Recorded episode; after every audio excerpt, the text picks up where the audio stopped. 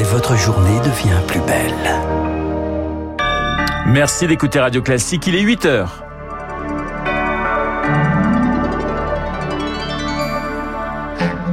La matinale de Radio Classique avec Renaud Blanc. Oui, il y aura assez d'énergie pour l'hiver, à condition de faire attention, c'est ce qu'a expliqué hier la Première ministre Elisabeth Borne. Des kilomètres d'attente à Londres, les Britanniques ont bravé la nuit et le froid pour rendre un dernier hommage à Elisabeth II. Et puis c'est le jour de la dernière chance pour Omar Haddad. La Cour de révision va dire si elle accepte ou non la demande d'un nouveau procès. Pour nous en parler, eh bien nous serons en ligne avec Georges Fenech. Radio. Classique. Et le journal de 8 heures nous est présenté par Léa Boutin-Rivière. Bonjour Léa. Bonjour Renaud, bonjour à tous. La question de l'énergie encore et toujours à la une. Elisabeth Borne a voulu rassurer hier. D'après la première ministre, il ne devrait pas y avoir de coupure cet hiver, à condition que chacun se montre responsable. Quant au gestionnaire RTE, il considère que la mobilisation générale devrait éviter des délestages. Parmi les dispositifs pour limiter la consommation, RTE appelle les Français à utiliser EcoWatt. Et que Eric Huach, il s'agit d'un système qui signale les moments de tension.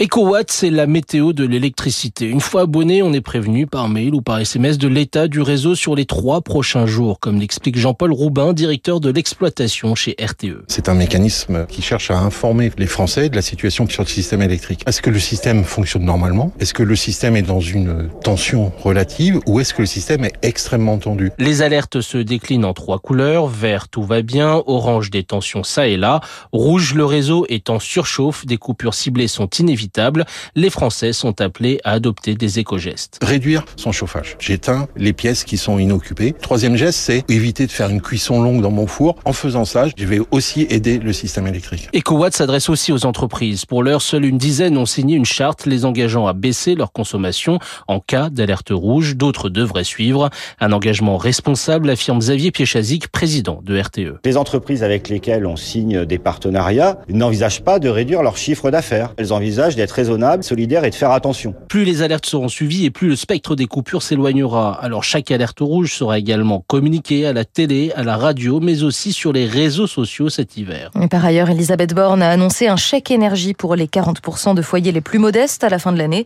Quant à la hausse des tarifs du gaz et de l'électricité, elle sera limitée à 15% en 2023. Et puis les perspectives d'inflation pour 2023, elles sont relevées à 4,2%. Et c'est pour cela que pour faire face, les contrôleurs aériens réclame une hausse des salaires, d'où une grève demain.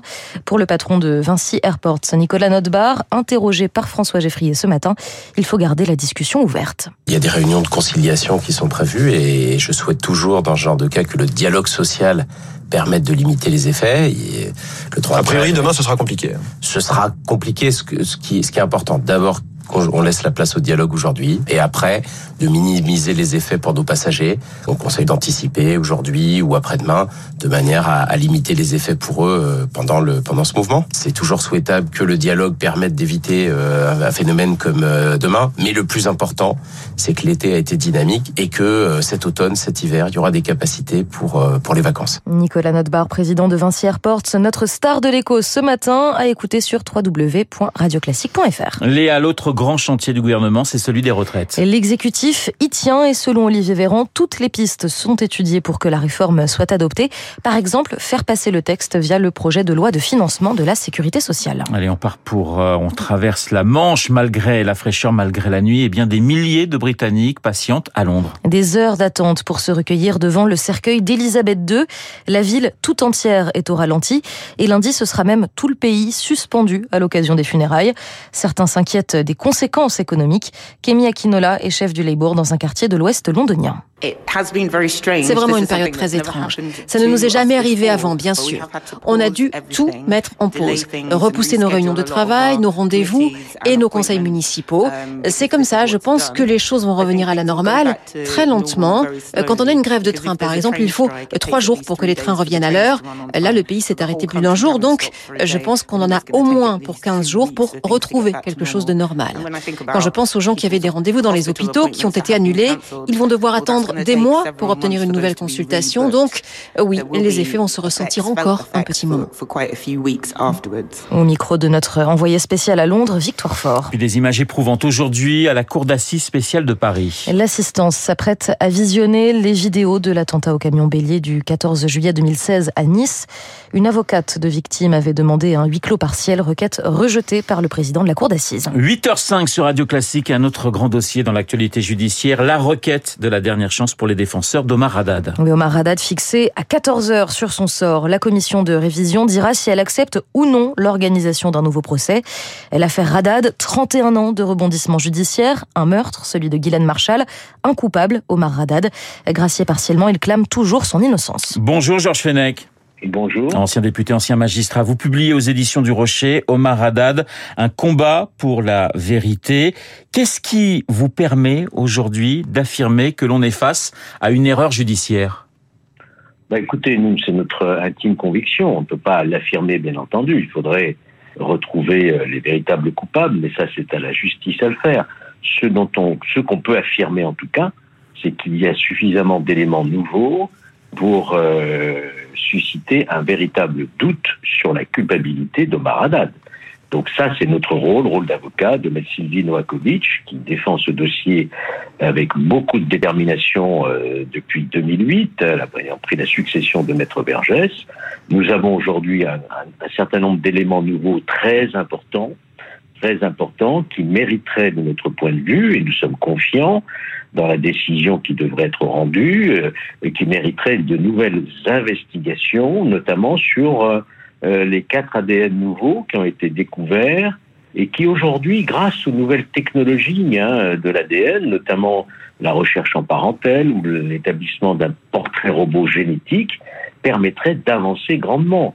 C'est ça l'audience de cet après-midi, c'est d'obtenir ces nouvelles euh, investigations, non seulement sur les ADN, mais également sur une enquête qui a été révélée par des journalistes il y a quelques mois et qui orientait euh, vers une piste du milieu niçois.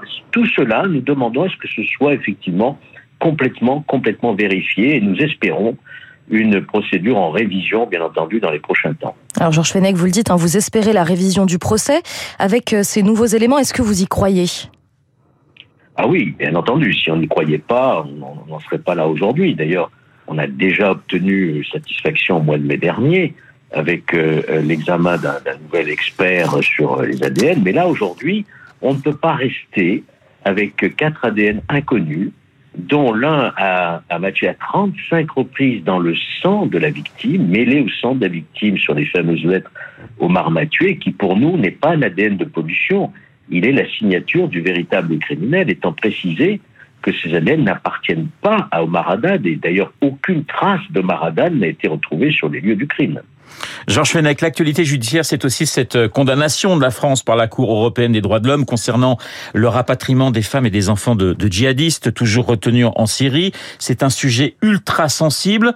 Il faut faire pour vous la différence entre les épouses de djihadistes et les enfants?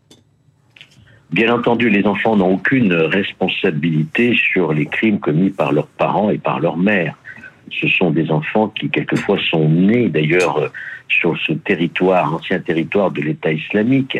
Ils ont, qu'on le veuille ou non, eux, la nationalité française. Donc la France s'honore, et c'est son devoir, de récupérer ces enfants, comme elle le fait déjà depuis un certain nombre d'années en réalité, hein, et qui sont pris en charge par les départements, par l'aide sociale à l'enfance, et également par les juges des enfants, pour les, les soigner, les, les rééduquer, les réinsérer dans le tissu social.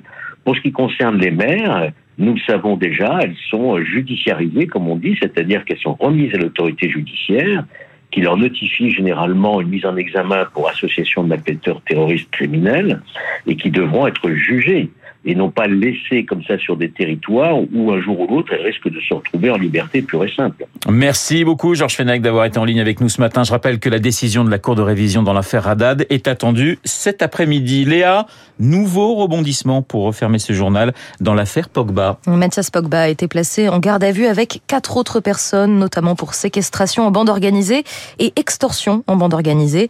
Une enquête est ouverte depuis début août pour extorsion contre Paul Pogba.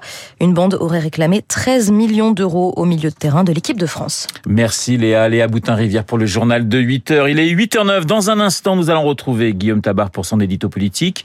Guillaume Durand et son invité, le général Vincent Desportes. Comment ça va, monsieur La Durand? situation, elle est complexe, extrêmement complexe. On va tout vous raconter sur place. Il faut savoir que dans la perspective non seulement de ces combats, il y en a d'autres en Arménie, entre les Arméniens et l'Azerbaïdjan. Et donc une rencontre qui est prévue entre Vladimir Poutine numéro un chinois Xi Jinping.